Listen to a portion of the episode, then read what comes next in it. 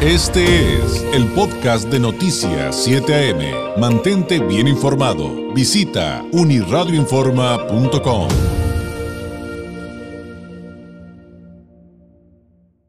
Hoy se conmemora, como le anticipábamos, el Día Mundial de la Salud Mental. Para hablar sobre este tema y de asuntos que de ahí se derivan, le agradezco enormemente que nos tome la llamada la maestra María del Rosario Egaña Auna. Ella es coordinadora de la licenciatura en Psicología Organizacional de CETIS Tijuana. Maestra, muy buenos días. Hola, ¿qué tal? Buenos días. Pues podríamos partir de la base, quizá eh, con lo que quiero arrancar, eh, maestra, pudiera parecer muy elemental, pero en el ámbito de, la desinformación, de qué significa esto de ser normal o, sufrir eh, alguna, eh, pues alguna enfermedad, algún síndrome, alguna situación de salud mental, ¿qué debemos de entender por el concepto? Es decir, ¿a qué le llamamos maestra salud mental? Ok, cuando hablamos de salud mental nos estamos eh, refiriendo a nuestro bienestar, tanto social, emocional, psicológico, el cual va a depender de factores tanto internos como externos. Cuando vivimos alguna situación difícil, ya sea a nivel personal, laboral, emocional, pues entonces nuestro eh, organismo empieza a manifestar ciertas reacciones. Estas exigencias pueden ser altas y en ocasiones pues sobrepasan esta capacidad que podemos tener para poderlo manejar y esto tener pues un impacto negativo en lo que sería nuestra salud mental. Ahora, ¿cómo podemos cuidar y por qué es importante el cuidado de la salud mental? Y derivado también de eso, eh, maestra Egaña, ¿cómo detectar, incluso nosotros mismos o con algún ser querido, con un amigo, que algo pudiera no estar tan bien y que necesitamos atención profesional?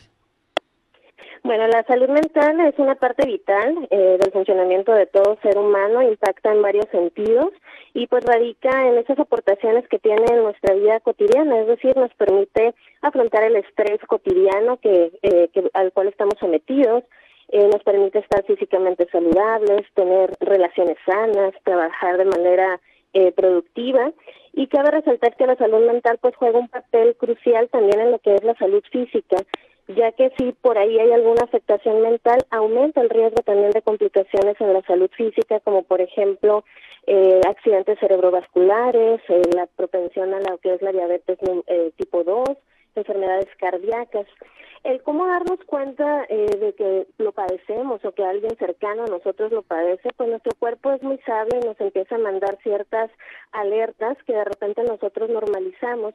Generalmente son sintomatologías asociadas a cuestiones físicas, como por ejemplo el insomnio, la, la incapacidad de relacionarnos con otras personas, el aislamiento, el, el problemas de sueño, en donde no podemos tener ese descanso reparador. Y bueno, son foquitos que nuestro cuerpo nos está mandando, pero como comento por ahí, de repente normalizamos y no atendemos. Es decir, nos duele la cabeza, tomamos una pastillita para el dolor y esto es algo constante. Por eso el estar alerta a todos estos signos, síntomas que nos puede estar enviando por ahí nuestro cuerpo va a ser un factor clave para detectar a tiempo. Sigue siendo en su experiencia maestra, estamos platicando esta mañana con la maestra María del Rosario Egaña Auna, coordinadora de la licenciatura en Psicología Organizacional de CETIS Tijuana. Desde su perspectiva, sigue siendo todavía tan general como platicamos hace algunos años eh, entre los mexicanos, que hablar de salud mental sea tabú, que no que sigamos con esta idea de evitar el tema, de no querer enfrentarlo? Fíjate que creo que afortunadamente algo bueno que dejó la pandemia fue esa sensibilidad a lo que es eh, la, salud mental, a la empatía que puede haber tanto por empresarios, eh, compañeros de trabajo, la misma familia y la, y la conciencia ¿no? que toma uno mismo de todas estas afectaciones que puede tener. Yo creo que sí ha habido un avance en materia de salud mental, pero claro, nos falta mucho todavía. Claro. Ahora, cada país tiene diversas circunstancias, bueno, incluso dentro de cada país, me imagino, maestra, debe haber circunstancias distintas que, lleven a, hablar de la salud mental y obviamente no tenemos tiempo de, irnos a cosas tan específicas, pero ¿habría algo en particular respecto a padecimientos de la salud mental que sean más comunes entre los mexicanos y sobre todo me refiero a la clase trabajadora, los trabajadores mexicanos? Sí, eh, por ahí desde hace varios años México ocupa el primer lugar en estrés laboral, eh, por encima de potencias mundiales como China, Estados Unidos. eh, la parte de la depresión, la ansiedad, la fatiga crónica, el síndrome del burnout. Ahora, e, el tema del estrés, ¿cómo entenderlo desde la, desde la salud mental? ¿Qué es?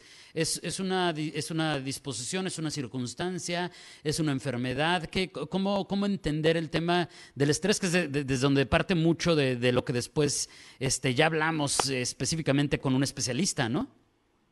Así es, el estrés laboral es esa respuesta que va a tener nuestro cuerpo ante una situación que le resulta amenazante, en donde no se tienen como que los recursos necesarios para afrontarlos. Vivimos eh, constantemente sometidos a estrés, sin embargo, la manera en que cada uno lo afrenta va, va a depender de esos recursos a nivel personal que cada quien tiene. Ahora, hablando de la salud mental de los trabajadores, eh, durante los últimos meses hemos estado hablando mucho de la famosa norma eh, 035, que tiene que ver justamente con eh, cuidar la salud psicosocial de, en nuestro entorno de, de trabajo, maestra. Eh, ¿Se han logrado avances con esto? ¿Cómo va? ¿Qué han detectado con, con esto de la famosa norma 035? Yo creo que la mayoría de las empresas han entendido cuál es el objetivo, cuál es el alcance que se tiene. Eh, ha generado empatía por parte eh, de las empresas con los colaboradores, pero muchas veces se conocen los cambios a realizar, eh, lo que sería equivalente, ¿no? A saber qué padecimiento, qué enfermedad tenemos, pero no contamos con ese tratamiento adecuado o un sistema de salud, vaya, que nos pueda ayudar a, a resolverlo. Fue una norma pensada para lo que es la prevención, sin embargo, pues vino por ahí la pandemia y se quedó corta, ¿no? En el contexto actual frente a lo disruptivo que fue la pandemia, ¿no? Con el teletrabajo, el home office. Sin embargo, creo que sí ha habido un buen avance, ha generado empatía. Muchas empresas están preocupadas realmente por lo que es la salud mental y han intervenido ya en ello. Ahora, eh, cuando se hace esa labor, y la empresa hace lo que le toca y detecta que hay al, algún colaborador que, tiene un asunto que hay que atender desde la perspectiva de la salud mental. Eh, ¿Cuál es el camino a recorrer? O sea, es decir, una vez que eso sucede al interior de la empresa, ¿qué sigue? ¿A, a dónde se pide ayuda?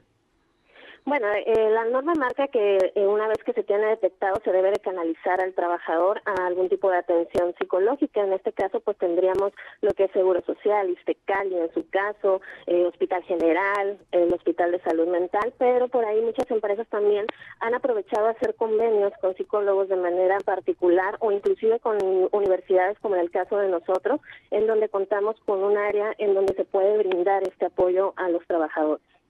Es, eso es muy importante saberlo porque, eh, pues, no me dejará mentir, maestra, cada vez es más frecuente o, cada vez más entendemos, aprendemos, asumimos y vemos que necesitamos ayuda en salud mental y saber a dónde acudir creo que va a ser esencial. Ahora, quisiera preguntarle, aunque esto todavía no está resuelto, eh, desde la perspectiva legislativa, ya ve, maestra, que pues estamos pendientes de una reforma laboral. Eh, y que viene en dos sentidos, aunque una parece que la van a mandar a reserva, pero pues ya veremos, por eso se lo pregunto con la debida, digamos, con la debida reserva justamente, ¿no? Coincide ahí la palabra. Eh, una reforma que va a permitir que los mexicanos tengamos más vacaciones, un periodo vacacional pagado, evidentemente, que de eso se trata, mm, de prácticamente el doble, em, empezando por el primer año de trabajo, que en lugar de seis tengamos 12 días de vacaciones que estamos muy atrasados en esta materia a nivel mundial comparado con la mayoría de los países, pero además está sobre la mesa el tema de que a lo mejor la jornada de, de horas de trabajo se ajuste. ¿Esto usted cree que, que va a ayudar justamente al tema de la salud mental? Completamente. Yo creo que la norma fue el parteaguas para hacer muchos ajustes en materia laboral y el incremento de vacaciones, de tiempo en donde el trabajador se puede desconectar de lo que son las obligaciones laborales, sin duda va a ser un beneficio para materia de salud mental, igual que lo que es la reducción de la jornada laboral. Desde hace años y mucho eh, mucho antes de lo que es la pandemia, eh, ha habido algunos eh, países que han adoptado la reducción de la jornada laboral y se han visto muy beneficiados en, en cuestiones de reducción de estrés, de productividad y demás, eh, al tener estas jornadas reducidas. Pero bueno, aquí todavía está sobre la mesa, ¿no? Sí, ya a lo mejor tendremos oportunidad de platicar de ello, pero sí, híjole, yo no sé nada de eso, usted es la experta maestra, pero yo sí decía, es que seis días de vacaciones se me hace muy poquito, o sea, como que necesitamos desconectarnos un poquito más por salud física, por salud mental y demás.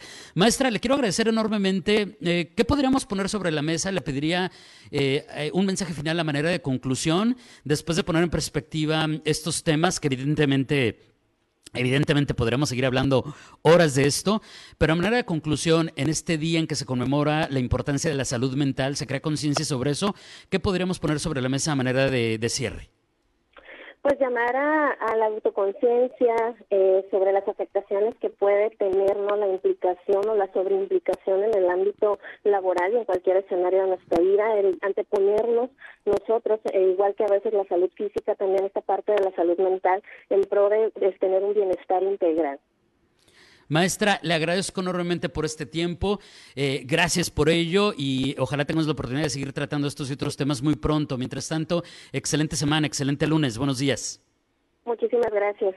Es la maestra María del Rosario Egaña Auna, coordinadora de la licenciatura en Psicología Organizacional de CETIS eh, Tijuana, hablando de la salud mental, de la salud mental de los trabajadores en México, en el marco de que hoy es Día Mundial de la Salud Mental. Este fue el podcast de Noticias 7am. Mantente bien informado. Visita unirradioinforma.com.